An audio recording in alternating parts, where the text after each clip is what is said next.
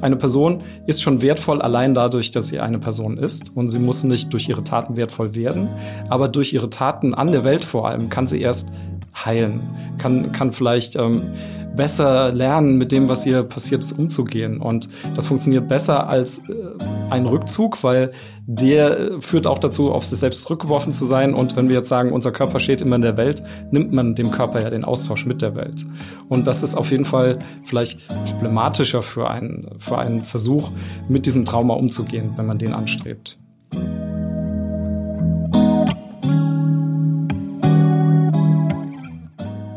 Hallo und schön, dass ihr da seid bei Hast du alles? Ich bin Kuso und moderiere für euch diesen Podcast.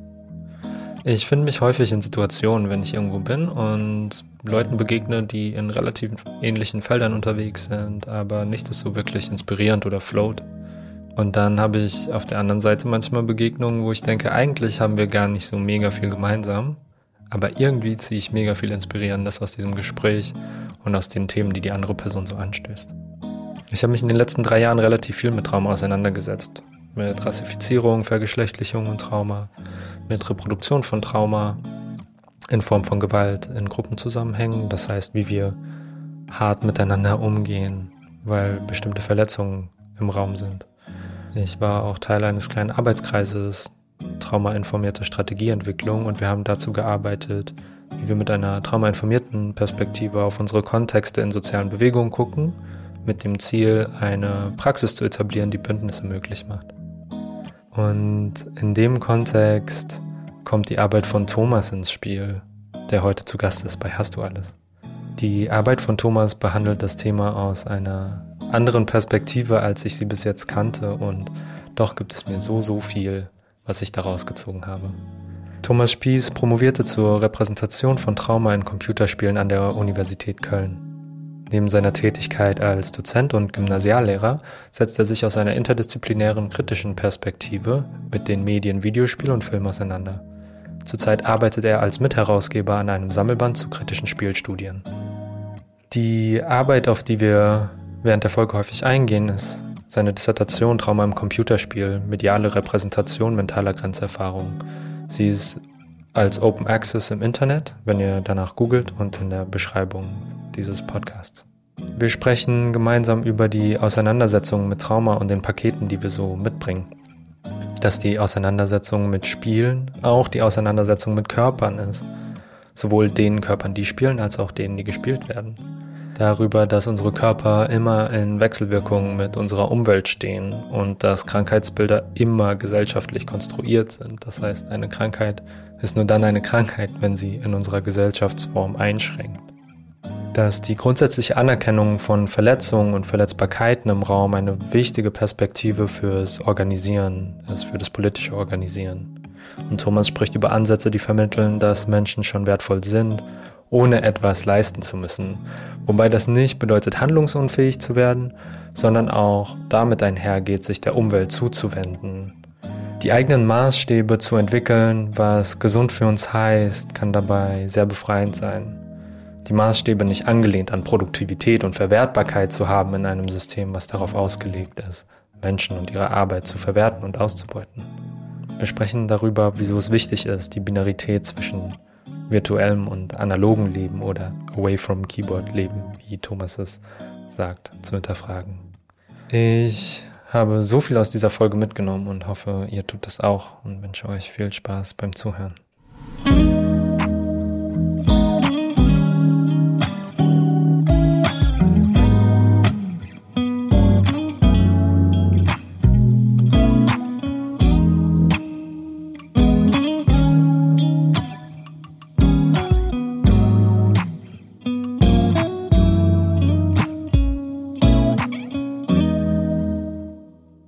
Hallo Thomas und vielen Dank, dass du da bist bei Hast du alles. Ich freue mich sehr auf dieses Gespräch und es ist tatsächlich auch die erste Aufnahmesession für die zweite Staffel. Vielen Dank, dass du zugesagt hast. Hallo Kuso, sehr gerne. Danke für die Einladung.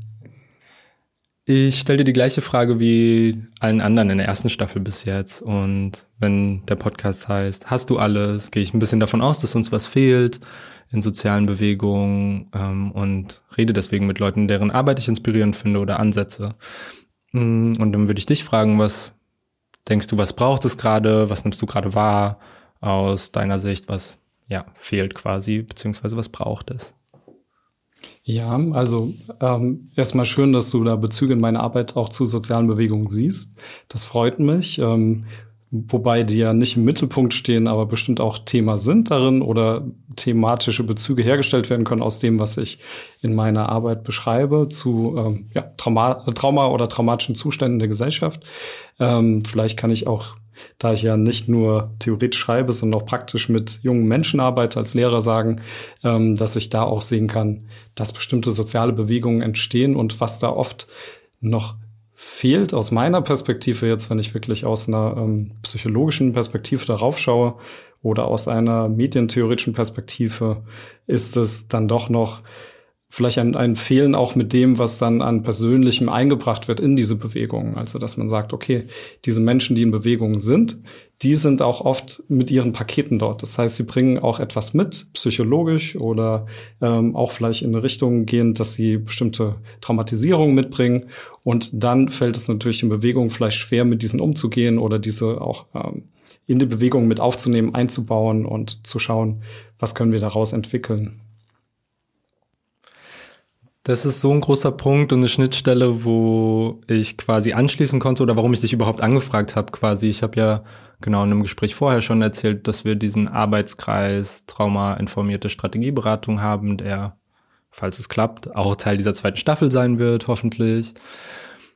Und wo wir quasi davon ausgehen, als Person, die in sozialen Bewegungen auch viel so eine moderierende Rolle einnehmen und irgendwie so Räume halten und Workshops anbieten oder in bestehenden Gruppen, von denen wir Teil sind, ja, versuchen so den Raum quasi zu halten und ähm, Leute in Gesprächen so ein bisschen zu führen, eher als selbst komplett inhaltlich dabei zu sein, waren diese Pakete ganz, ganz viel im Vordergrund und die Auseinandersetzungen mit Trauma gar nicht auf dieser krass theoretischen Ebene, sondern sozusagen, wenn wir uns in sozialen Bewegungen streiten und in Kontexten, wo es um Politik, um irgendwie, ja, das Herstellen von Sterblichkeit im Endeffekt geht, was du irgendwie unterbinden willst, ähm, Intervention auf der Straße und so, das ganz viel von diesen Paketen und diesem Schmerz und ja, Trauma, würde ich sagen, mh, mm, in Reaktion aufeinander raufkommt. Das heißt, es ist nicht nur eine Rolle, äh, Trauma spielt nicht nur so eine Rolle von wegen, wir sind irgendwie verletzt und sind dann zu Hause und haben irgendwelche Muster, sondern es spiegelt sich auch ähm, untereinander und miteinander wieder. Mm, und da habe ich aus deiner Arbeit sehr viel aus der theoretischen Auseinandersetzung gelernt mit Trauma und wie Trauma quasi in einem Kontext, so im psychosozialen Kontext, das Innen, das Äußere, ähm, wirkt. Ich habe mich gefragt, ob du vielleicht darüber ein bisschen was sagen willst, wie du diesen an, also über Trauma generell, wie du dich damit beschäftigt hast in deiner Arbeit oder außerhalb und genau, was das so über Gesellschaft dann aussagen kann, vielleicht über unser Miteinander und die Pakete, die wir mitbringen. Also erst einmal habe ich angefangen, mich in, mit Trauma in Bezug auf Computerspiele auseinanderzusetzen. Das heißt, das war quasi der Einstieg.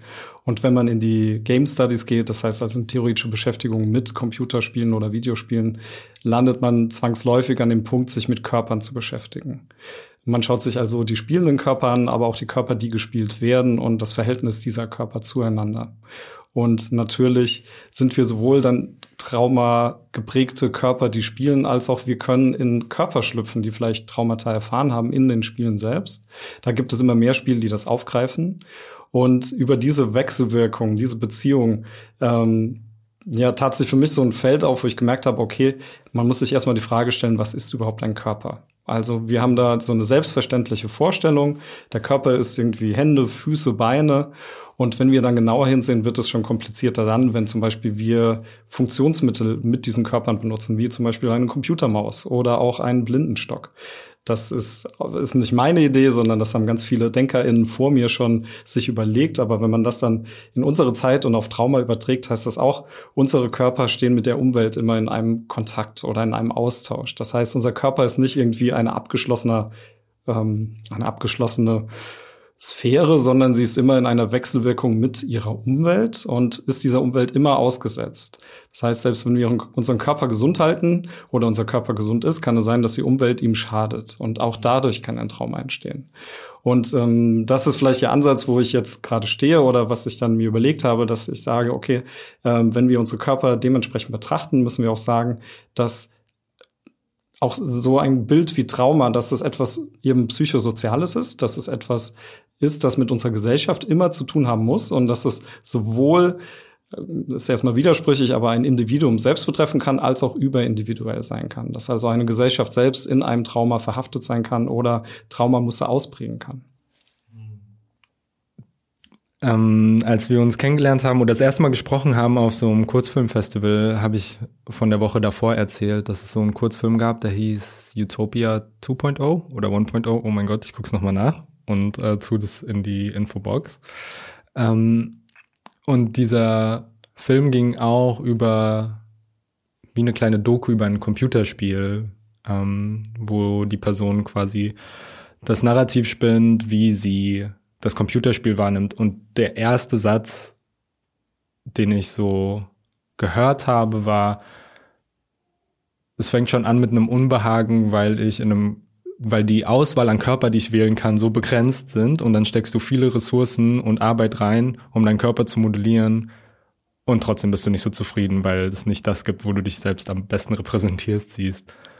Und allein bei diesen ersten, bei diesem ersten Satz oder den ersten zwei Sätzen habe ich gerade aus genau Kämpfen von Transbewegungen und sozialen Bewegungen gelernt, wow, das sagt gerade so viel über die Welt aus, in der wir leben, obwohl diese Person vielleicht gar nicht den Anspruch hat, das darüber zu sagen, sondern sie beschreibt ihre Lebensrealität in diesem Spiel gerade ähm, als Mensch, der quasi in dieser ja, digitalen Welt verbunden ist.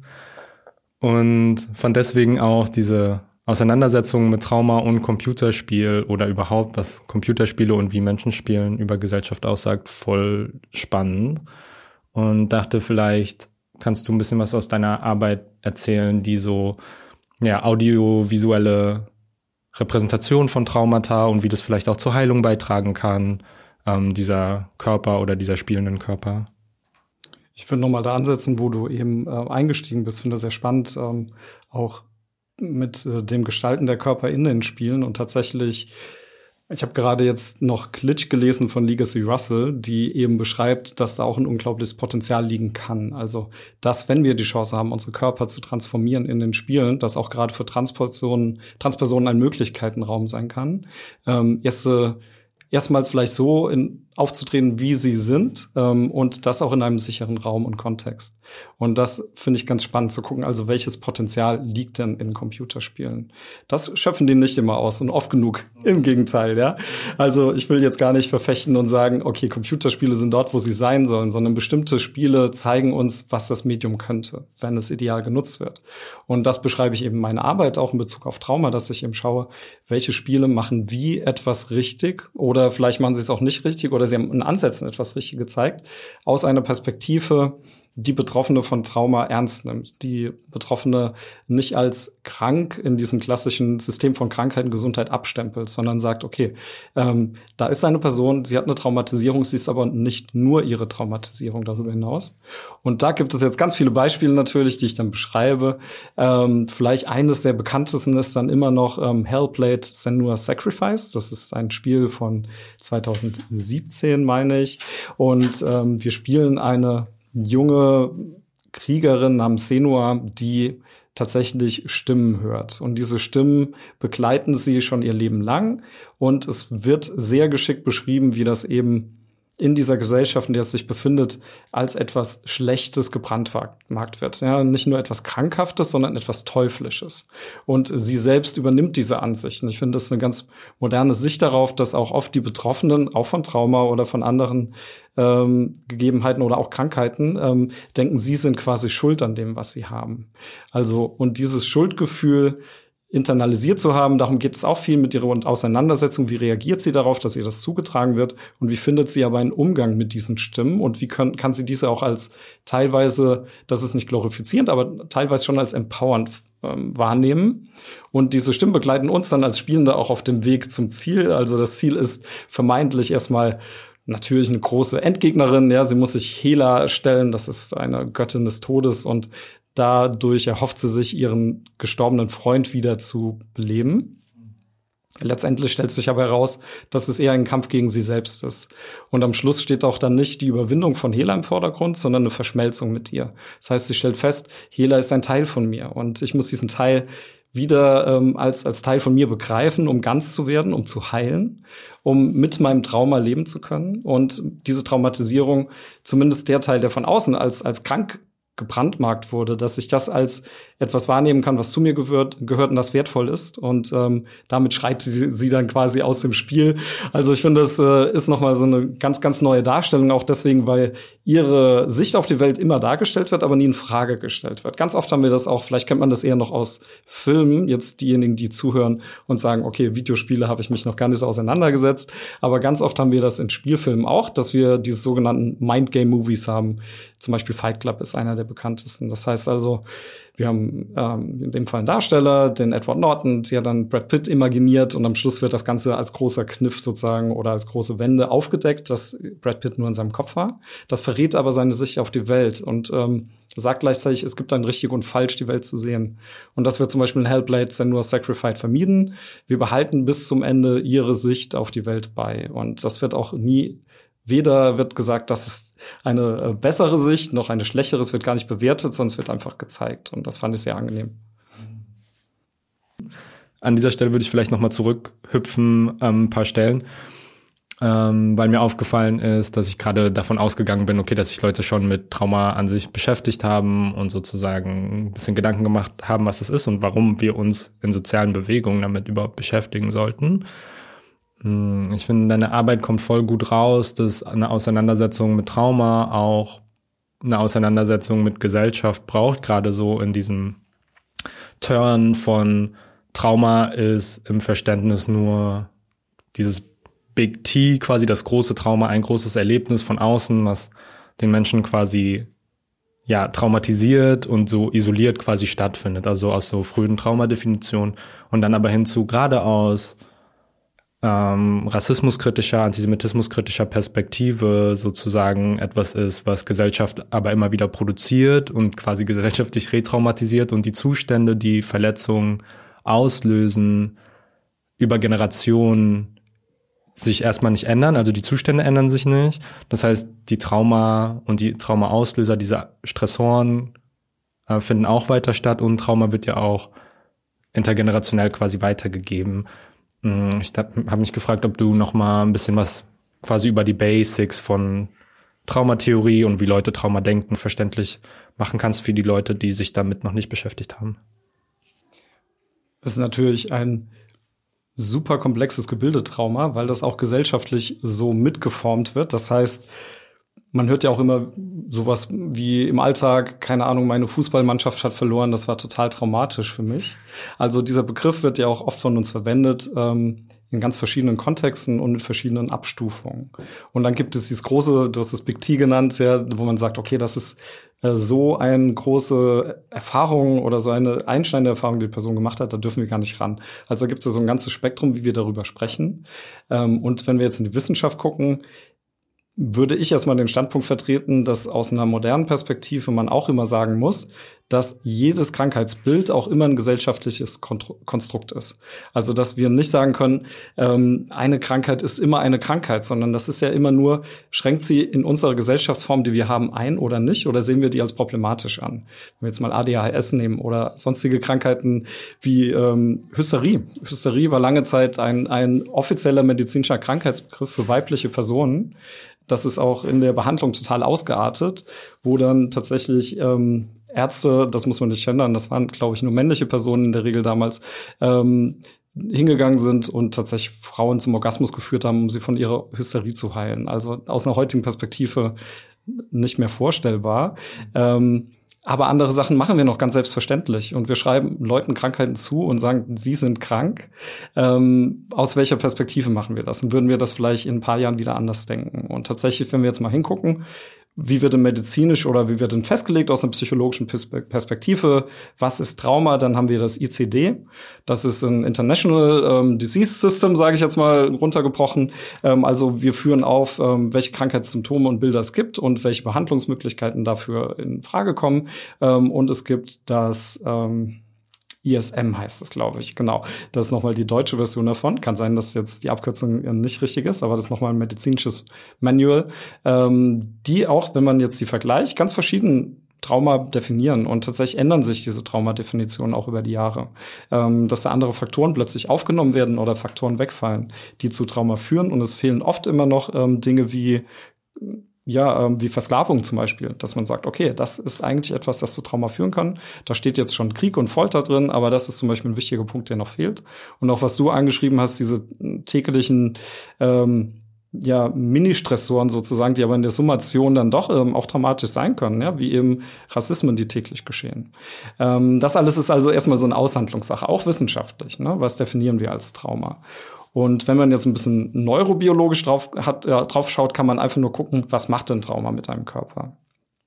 Und dann kann man sehen, okay, Trauma wirkt sich wirklich systemisch aus. Also auch in der, in der, Medizin ist diese Trennung von Geist und Körper mittlerweile aufgehoben. Das heißt also, wenn ist das ganze System betroffen, ähm, das ist auch die sogenannte Embodied Cognitive Science, die stellt das in den Vordergrund, dass sie sagt, okay, wir gucken ganzheitlich auf Körper und Geist und sagen, diese Trennung können wir sowieso nicht aufrechterhalten. Und dann sieht man, okay, ein Trauma ist, hat immer mit Stress zu tun, hat immer mit ähm, damit zu tun, dass das ganze System überfordert ist in gewissen Zuständen, dass wir bestimmte Auswirkungen haben auf unser Gedächtnis, dass zum Beispiel Gedächtnisinhalte falsch angelegt werden oder falsch aufgerufen werden. Und das kennen wir auch alle, das wird ja auch medial oft verhandelt als Flashbacks zum Beispiel. Ne? Dass wir sagen, okay, diese Person ist jetzt wieder in der Zeit verrutscht. Also Trauma kann man auch sagen, ist eine verrutschte Zeit. Ähm, unsere Chronologie funktioniert nicht mehr. Wir sind plötzlich wieder in einer Situation, die eigentlich in der Vergangenheit liegt und können sie nicht loslassen. Oder andersrum auch, bestimmte Inhalte sind verschlossen für uns, für unser Gedächtnis. Wir erinnern nicht mehr, dass wir ein Trauma erlebt haben. Und das sind verschiedene Auswirkungen, die man dann eben untersuchen kann und feststellen kann ähm, aus einer wissenschaftlichen Perspektive und darüber sich dem annähern kann, was denn Trauma im Kern ist ähm, und dann auch natürlich aus den verschiedenen Perspektiven guckt, wie können wir damit umgehen. Das kann dann psychologisch sein, das kann medizinisch sein, es kann auch nur sozial-gesellschaftlich sein, dass man sagt, wie fangen wir das denn auf, dass Menschen mit Traumata in unserer Gesellschaft sind. Ich bin richtig froh, dass wir diese Folge gerade machen, gerade weil ähm, gerade als Person und ich glaube, es ist bei vielen Menschen, die sich intensiv mit Trauma beschäftigen, wahrscheinlich gar nicht bei allen, aber das ist auch im Leben irgendwie eine einschneidende Rolle vielleicht spielt, so eine Auseinandersetzung, unter anderem bei mir. Und sozusagen viele ähm, BIPOC-Friends, viele vor allem Personen, die trans- und rassifiziert sind, in diesem System in diesem Gesundheitssystem, vor allem im psychiatrischen System, so krass gestruggelt haben, weil ihre Trauma nicht richtig eingeordnet werden, sondern aufs Individuum projiziert werden. Sozusagen, naja, außerhalb der Zweigeschlechtlichkeit vor allem gibt's eh nichts, also das alleine schon irgendwie als Störung attestiert wird und Rassismuserfahrungen quasi in psychiatrischen Einrichtungen weiter reproduziert werden, wobei psychiatrische Einrichtungen, das ist nochmal ein anderes Thema für eine Folge eventuell sozusagen, naja, was hat der karzerale Gedanke, Leute wegzusperren, zu isolieren, irgendwie nochmal ähm, damit rein. Aber ich habe das Gefühl, in den Annäherungen zu sozialen Bewegungen und dem Moderieren vor allem davon, war die Auseinandersetzung mit Trauma für mich und viele Menschen um mich herum so ein bisschen Knackpunkt sozusagen. Wie können wir diese Arbeit langfristig machen? Also ich denke ganz viel an Arbeiten zu nachhaltigem Aktivismus und Aktivistinnen, die so sich Gedanken machen, naja, wie können wir das über die nächsten 10, 20, 30 Jahre nicht nur als Einzelperson dann so individuell resilient oder so durchgehen, sondern eine heilende Praxis schaffen. Und das geht eben auch ganz viel über die Körper, über auch Sachen, die manchmal inflationär verwendet werden, wie so Trigger Warnings oder sowas. Aber der Sinn dahinter ist ja quasi ein Umfeld zu schaffen, wo Menschen nicht in dem Maße retraumatisiert werden, dass sie handlungsunfähig werden. und diese Auseinandersetzung nochmal eine ganz andere Art von Zugänglichkeit schafft, von Genossenschaftlichkeit auch, weil Menschen sich gegenseitig anerkennen und erstmal so ein bisschen wie in den ersten Jahren der Pandemie davon ausgehen, naja, das ist schon da, Trauma ist ein Zustand oder ein Verhältnis, was sich in dem Raum schon wiederfindet und wir versuchen in dem Maße miteinander äh, umzugehen, das nicht zu aktivieren, so wie wenn wir Masken tragen und gehen trotzdem hoffentlich davon aus, dass in dem Raum keine Person Covid hat oder sowas. Hm, so ein bisschen als Vorsichtsmaßnahme und ja, gerade an dieser Stelle vielleicht nur danke für dein Hintergrundwissen, was so unfassbar reich ist, wo ich das Gefühl habe, viele Aktivistinnen dippen da gerade so rein und finden da Sachen, die sehr wichtig sind, zum Beispiel in äh, Embodied Social Justice Kreisen, in Generative Somatics Kreisen, ein Kreis, der sich damit auseinandersetzt, ähm, Heilung politisch zu verstehen und nicht so in einem neoliberalen Gebilde von okay, wir werden jetzt möglichst produktiv wieder, sondern wir machen das, um sozialen Wandel herbeizuführen. Genau, und wie du das sagst, das so das krass theoretisch nochmal unterfüttert und so auch aufzeigt, naja, diese Trennung von Wissenschaft, sozialen Bewegungen, Communities, das ist eine aufzuweichende und eine nicht reale Trennung, ähnlich wie du gerade die Trennung von Körper und Geist beschrieben hast, die, wo ich auch sagen würde, naja, eine koloniale Komponente hat oder eine koloniale Trennung ist, sozusagen.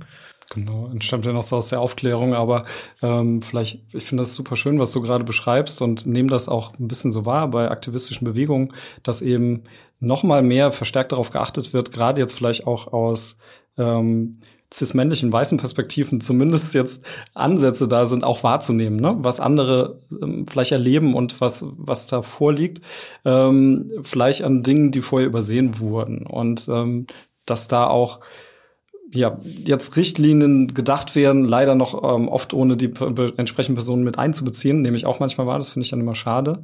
Aber zumindest nach außen eben eine Triggerwarnung ist jetzt ein sehr einfaches Beispiel, aber einfach gezeigt wird, okay, wir versuchen jetzt mal hier was wahrzunehmen. Aber noch schöner, ähm, dass du aus deinen Kreisen dann beschreibst, aus deinen Bewegungen, ähm, dass ihr das seht, wahrnehmt ähm, und dass, dass Räume geschaffen werden, wo Leute sich sicher bewegen können und ähm, wo auch diese Produktivität nicht unbedingt verlangt wird, die, so, die du angesprochen hast. Ne? Ähm, weil oft hat man der oder kommt in einen Aktivismus rein, das sagt ja schon das Wort, wo man denkt, okay, ich muss jetzt irgendetwas voranbringen. Und ähm, vielleicht reicht es auch mal nur, in einem Raum gemeinsam zu sein und zu sagen, wir haben uns einen Raum geschaffen, wo wir sicher sind, wo wir aufeinander aufpassen. Und das kann schon unglaublich viel für eine Person tun und für eine Person sein. Und das ist auch schon Aktivismus. Aktivismus muss auch jetzt aus einer Traumaperspektive nicht ähm, direkt heißen, dass man jetzt aus diesem Trauma noch groß handlungsfähig sein muss, im Sinne von, ich muss jetzt eine ganz große, ich muss mit meinem Trauma mich auseinandersetzen und daran wachsen zum Beispiel. Das ist ja auch eine Anspruchshaltung. Und ähm, ich habe mir mal diese existenzielle Psychoanalyse angeguckt, die ähm, basiert eben gerade noch mal darauf, dass man sagt, okay, ein Mensch ist erstmal und er ähm, ist schon wertvoll allein durch sein Sein.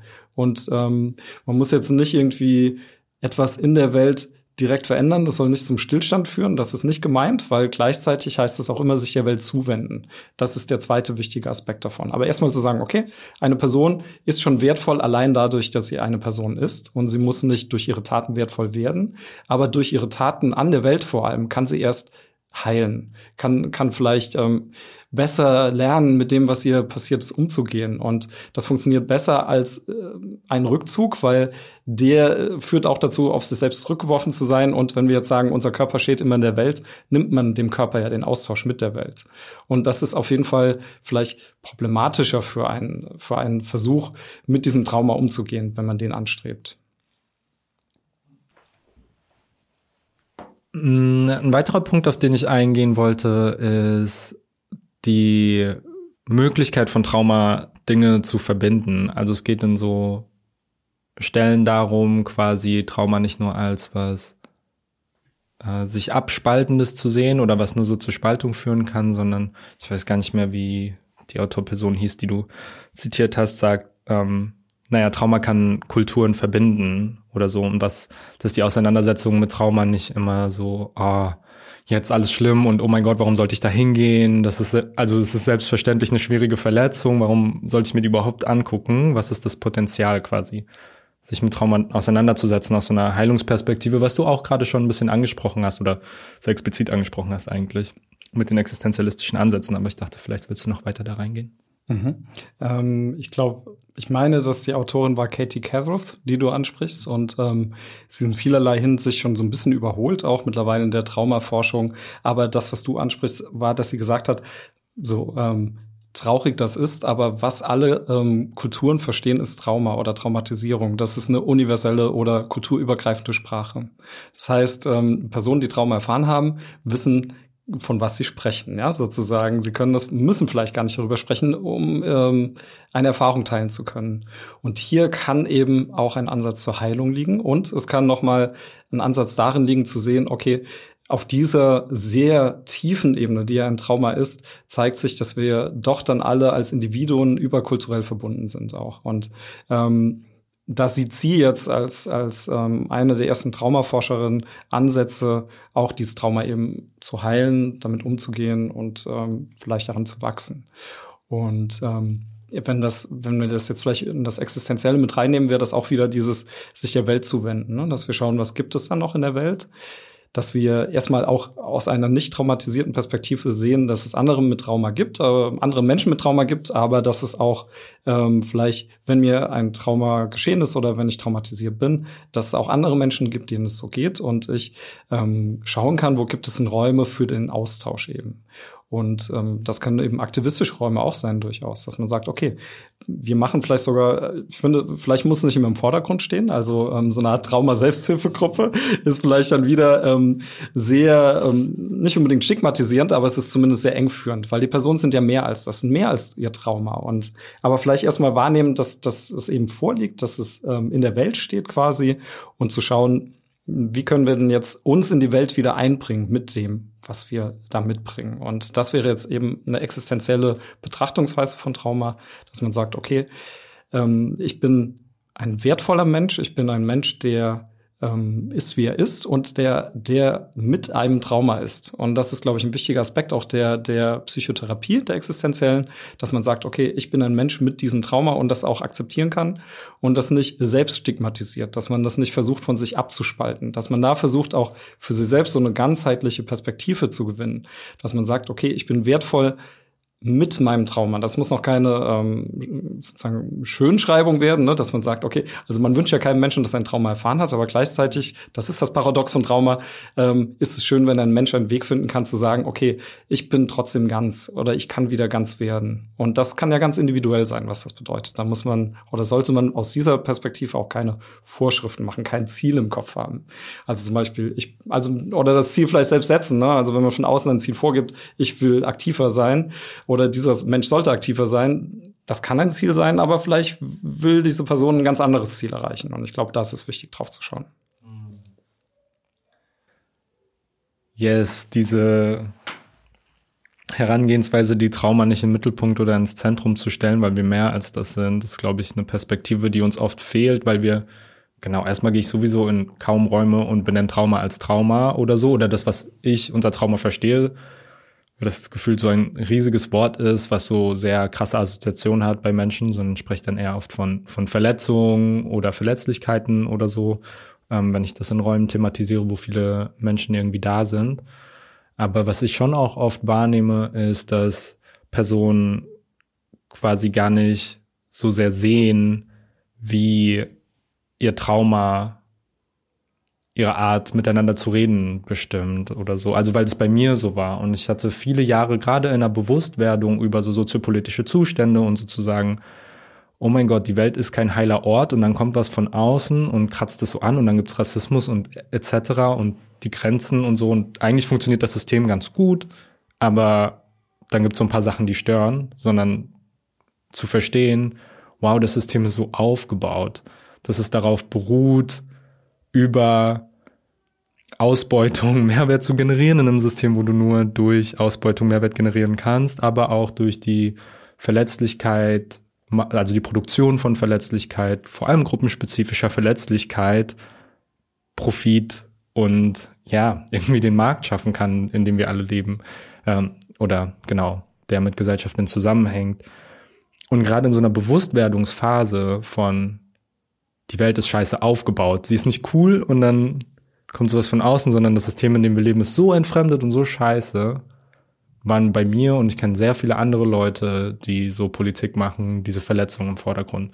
Und alles, was gesagt wird, ist ja wie eine Negation meiner selbst, wenn ich das Trauma in den Vordergrund stelle.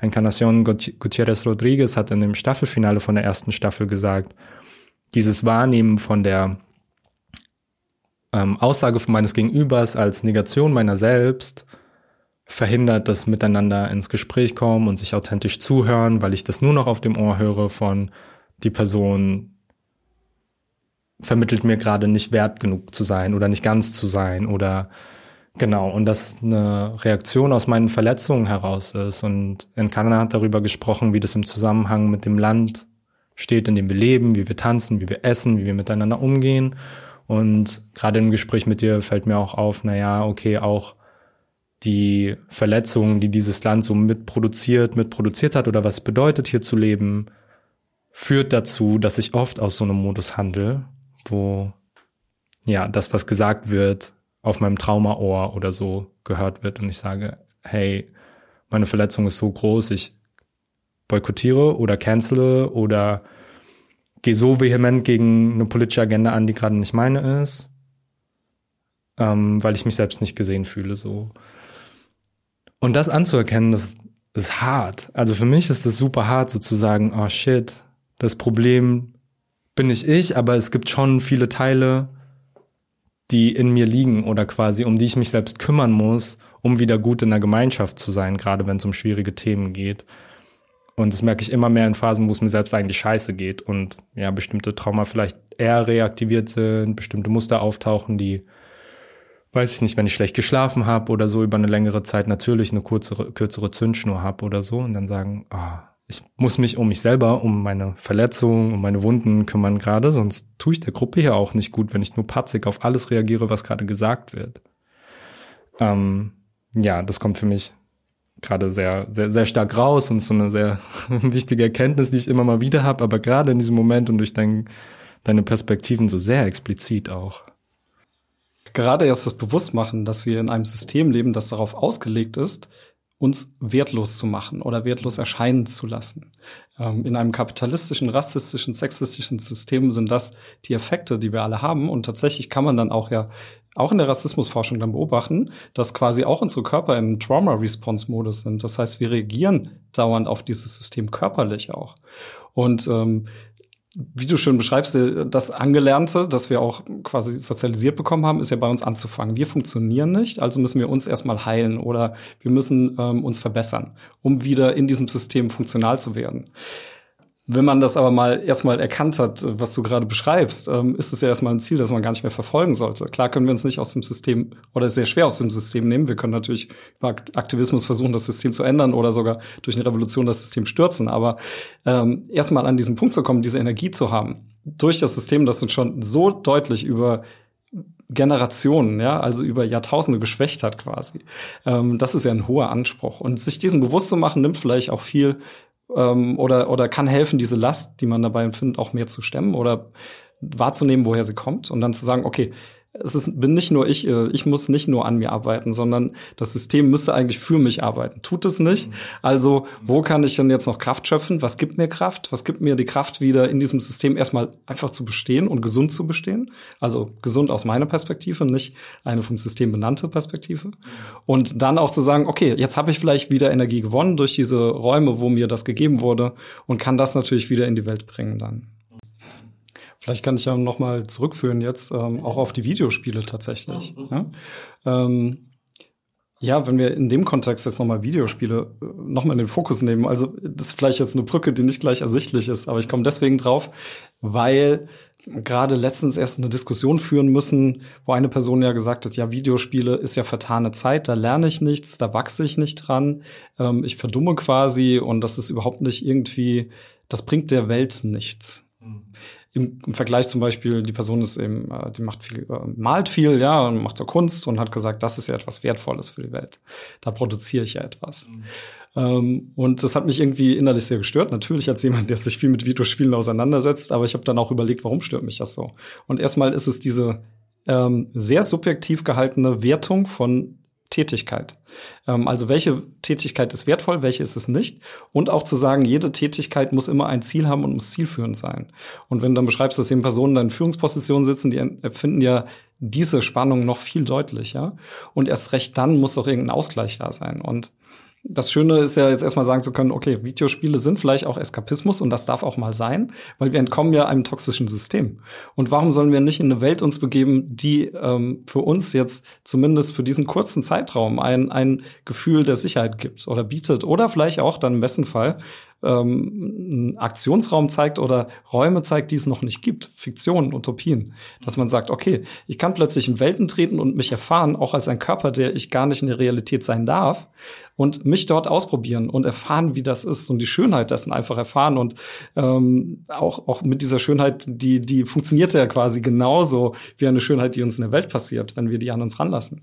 Und ja, dass wir dann vielleicht, ähm, oder es gibt ja auch ganz konkret, das klingt jetzt sehr abstrakt, aber dass wir vielleicht mal gucken, was gibt es da schon und ähm, fällt ganz spontan nur ein, dass das ist jetzt eher eine politische Aktion, aber das ähm, in Minecraft kennt man vielleicht, das ist so ein Spiel, wo man einfach in einer Welt baut. Da kann man quasi höchstens Blöcke und irgendwelche kleinen Zombies zerstören, aber darum geht's nicht. Es geht darum, was wir erbauen und, und Häuser bauen und keine Ahnung, man kann da machen, was man möchte.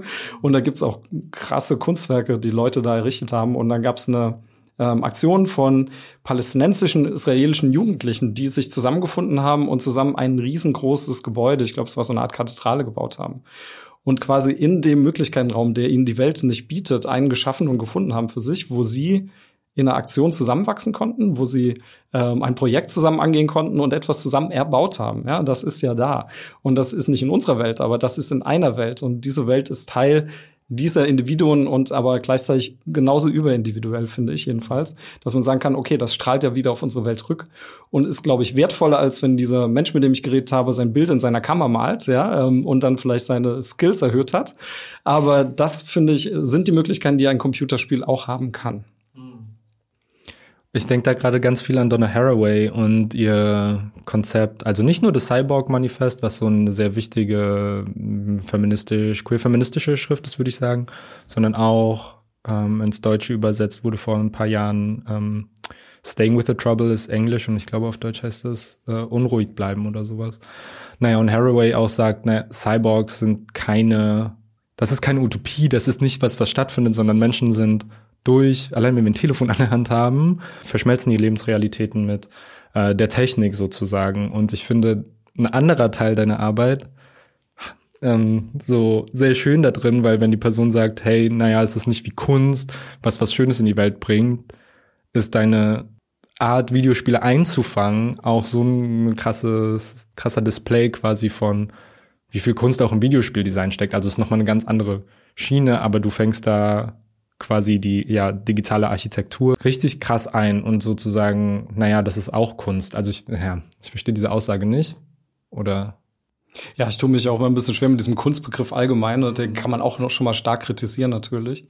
Aber wenn man jetzt erstmal sagt, ähm, dass Videospiele vielleicht was können, was andere Medien nicht können, das wäre für mich schon mal so ein Hinweis darauf, dass sie ähm, bedeutsam sind auf irgendeine Weise. Und wenn man da mal genau hinguckt, also für mich so ein ganz wesentliches Merkmal oder Herausstellungsmerkmal von Videospielen ist, dass sie Gefühle nicht nur, das können auch andere Medien, aber gerade speziell ein Gefühl, nämlich die Schuld, sehr stark transportieren können weil ich bin, wenn ich ein Videospiel spiele, ja aktiv beteiligt. Das heißt, ich interagiere mit dieser Spielwelt und ich treffe dort Entscheidungen und ich treffe allein die Entscheidung, dieses Spiel zu spielen und darin zu agieren. Das heißt, wenn ich an bestimmte Weichen geführt werde, muss ich ja entscheiden, wie geht es weiter. Und ich habe mir zum Beispiel ein kleines Indie-Game angeguckt, das heißt Papers, Please. Und da sind wir in einem fiktiven Staat, der uns sehr strenge Auflagen gibt, ein sehr aristokratisches System, ähm, dabei einfach nur im Flughafen Leute zu kontrollieren, ihre Pässe zu kontrollieren, also quasi in unserer wie heißt das im Flughafen, diese Bude, in der man sitzt, ja, keine Ahnung, Zollstelle, ähm, und äh, müssen eben jetzt schauen, okay, sind diese Dokumente legitim, dürfen die rein oder nicht? Und unser Staat gibt uns immer vor, wer rein darf, wer nicht rein darf. Und ähm, wir leben auch in Armutsverhältnissen. Das heißt, zu Hause wartet unsere Familie, die sehr wenig Geld hat, gerade irgendwie die Wohnung heizen kann, wenn wir unser Gehalt nach Hause bringen, irgendwie Essen kaufen kann, Medikamente, wenn sie krank werden. Und wir müssen also am Tag, keine Ahnung, 100 Leute abfertigen, um dieses Soll zu erreichen. Und das wird auch immer strenger und spitzt sich immer mehr zu. Wir kriegen immer mehr Vorschriften, müssen also immer schneller agieren und werden aber für moralische Entscheidungen gefällt, weil plötzlich steht vor, vor uns vielleicht eine alte Omi und sagt, ich würde bitte, bitte, bitte gerne einreißen. Ich weiß, mein Dokument ist nicht echt, aber ich versuche, meine Enkelin einmal noch zu sehen, bevor ich sterbe. So, was tun wir? Ja, und dann haben wir plötzlich das Gefühl, wir müssen das entscheiden. Und das können andere Medien nicht vermitteln. Einen Film können wir immer nur passiv genießen sozusagen oder nicht genießen, aber wir können nur passiv uns ihm aussetzen und niemand anderes trifft die Entscheidung für uns. Aber so müssen wir danach, wenn wir dann das Spiel ausmachen, sagen, okay, ich war die Person, die die Omi reingelassen hat oder ich bin die Person, die die Omi abgelehnt hat. Und mit dieser Schuldfrage müssen wir dann leben. Das ist also ein Hannah Arendt Schreibtischtäter im Prinzip ähm, runtergebrochen auf eine Spielmechanik.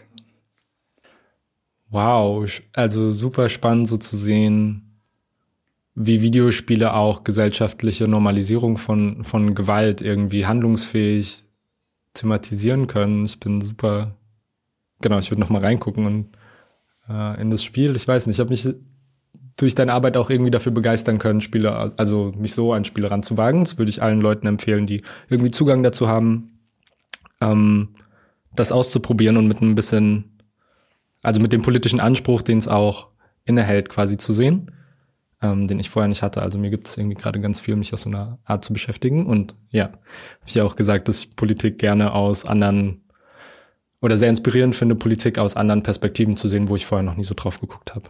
Ähm, genau, danke dafür. Sehr gerne. Ich würde noch mal kurz zu Haraway zurückspringen und sozusagen, naja, die Linie, diese Trennlinie, die vielleicht gesellschaftlich oft gemacht wird zwischen sozialem, wirklichen Leben in Anführungszeichen und der Technik, die uns umgibt, also sei es jetzt Kommunikationstechnik, aber oder Videospieltechnik oder sowas.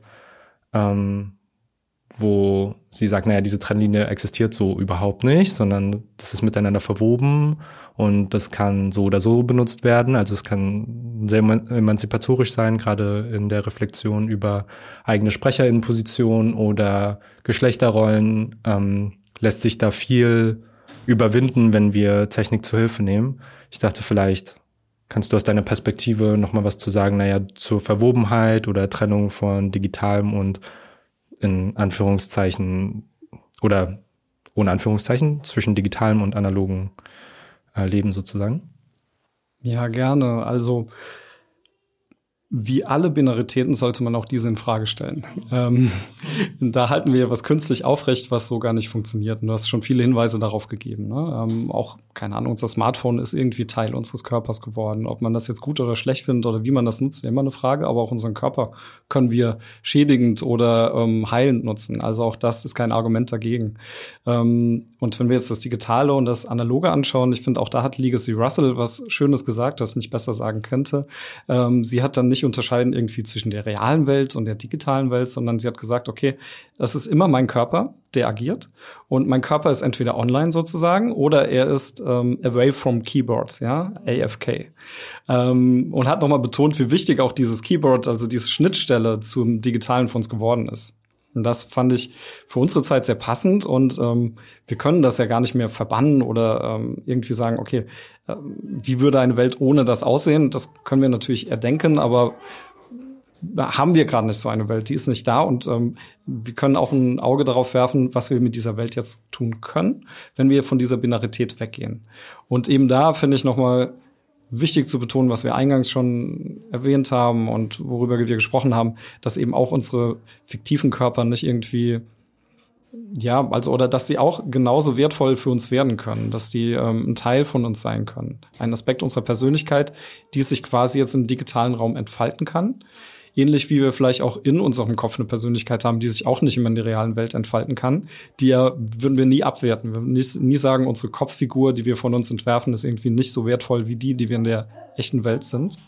Ähm, jetzt habe ich selbst echte Welt gesagt. Ich will das eigentlich gar nicht äh, mit real und echt irgendwie bezeichnen, sondern einfach nur in der Away from Keyboard Welt. Äh, Welt ist die bessere Bezeichnung. Muss ich wieder an Legacy Russell denken. Ähm, genau. Und dass wir da noch mal schauen, okay, was, was entfaltet sich da für uns? Und wenn wir sagen, okay, das ist irgendwie ein Teil von uns, den wir jetzt dort zeigen, wie strahlt dieser Teil dann aber auch wieder auf uns zurück? Also was nehmen wir denn von unserer ähm, digitalen Version unseres Selbst oder von dieser Zeit dort mit? Ähm, was kann die für uns tun? Und ähm, das ist eigentlich auf ganz vielen Bereichen, glaube ich, wertvoll, dass wir da einfach hinschauen. Das muss ja auch, wie gesagt, nicht immer etwas sein, das uns jetzt voranbringt. Das kann ja auch nur ein Raum sein, in dem wir uns gut gefühlt haben, wo wir erfahren haben, ähm, vielleicht auch ähm, gerade ja, queere Personen, dass sie sagen, okay, hier kann ich ja jetzt mal schauen, wie will ich denn eigentlich vielleicht auch meinen Körper in der Away from Keyboard Welt gestalten? Ähm, wie will ich äh, ihn zeigen? Wie will ich ähm, äh, ja anderen zeigen, wie mein Körper ist ähm, und das erstmal dort ausprobieren ja? und ähm, sicher erfahren. Be Im besten Fall sicher, weil auch leider gibt es sehr toxische Gaming-Communities. Ähm, das darf man auch nicht verschweigen. Je nachdem, wo man da landet, ist das auch keine heile Welt, wo jetzt alles paradiesisch ist, leider. Mhm. Weil es sind immer noch, das zeigt ja auch wieder, da, diese Binarität gibt es nicht. Wir können nicht die Personen am Keyboard wegdenken aus diesen Welten. Die sind trotzdem da. Und die bringen natürlich ihre ganzen Vorurteile mit ein. Die bringen ihre ähm, ja, Rassismen mit ein, ihre Sexismen mit ein. Das ist alles trotzdem da. Als Ra Raum des Ausprobierens nehme ich gerade auch für mich mit, also so eine digitale Welt.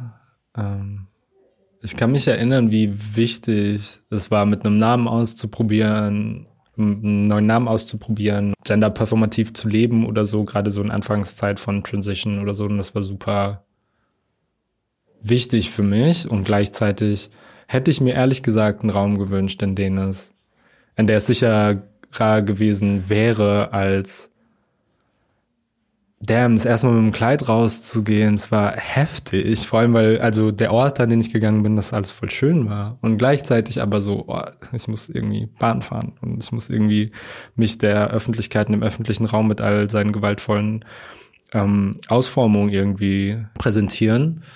Und genau, ähm, diese Erfahrungen sind jetzt gar nicht mehr so neu, aber wenn ich die Wahl gehabt hätte, das digital auszuprobieren vorher und so zu gucken, naja, was sind eigentlich andere sicherere Zugänge, hätte ich sicherlich auch das wählen können. Also genau auch wieder was, was ich für mich mitnehme.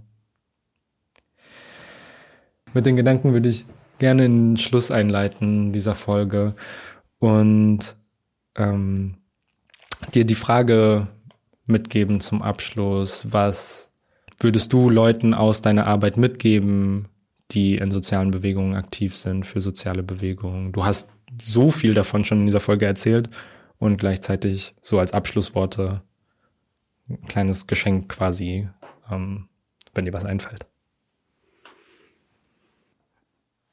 Vergesst nicht, ähm, dass ihr wertvoll seid, ohne dass euch das jemand zuschreiben müsst. Und ihr seid auch dann wertvoll, wenn ihr einfach in Anführungszeichen nur ein Videospiel spielt. Ähm, auch das könnt ihr gerade brauchen. Ähm, und vergesst nicht trotzdem in der Welt zu bleiben. Also ich glaube, es ist ganz wichtig, dass man schaut, ähm, wie ja, oder wie, wie kann ich in dieser Welt sein? Also mit dem, was ich mitbringe. Und wo finde ich Leute, die mich genau als das auch akzeptieren? Das ist ja, glaube ich, erstmal eine grundsätzliche Bedingung natürlich. Und das wünsche ich allen, die jetzt zuhören und ähm, allen Personen auf der Welt.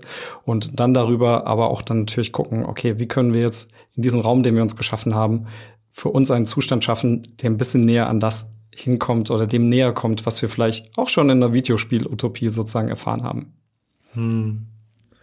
Wow, vielen, vielen Dank. Ich bin richtig äh, ja, positiv aufgeregt, dass wir das hier machen konnten. Danke, dass du für diese Folge zugesagt hast und aus deiner Arbeit und deinen Erfahrungen, deinen Perspektiven erzählt hast. Ähm, es war für mich super wertvoll und ich, hab, ich bin mir sicher für die Leute, die zuhören, auch. Vielen Dank. Ich habe auch zu danken. Ich fand es ähm, sehr schön, hier zu sein und habe mich riesig über die Einladung gefreut. Dankeschön.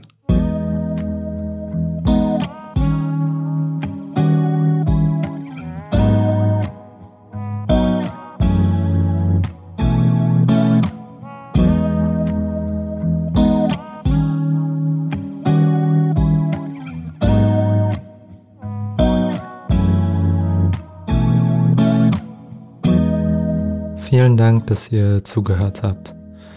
Wenn ihr Hast du alles supporten wollt, dann könnt ihr uns auf Instagram folgen. Ihr könnt vor allem aber die Folgen an Menschen versenden, von denen ihr denkt, dass sie ihnen gut tun würden oder Inspiration liefern.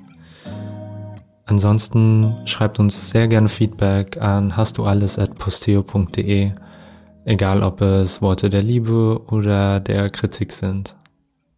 Bis zur nächsten Folge.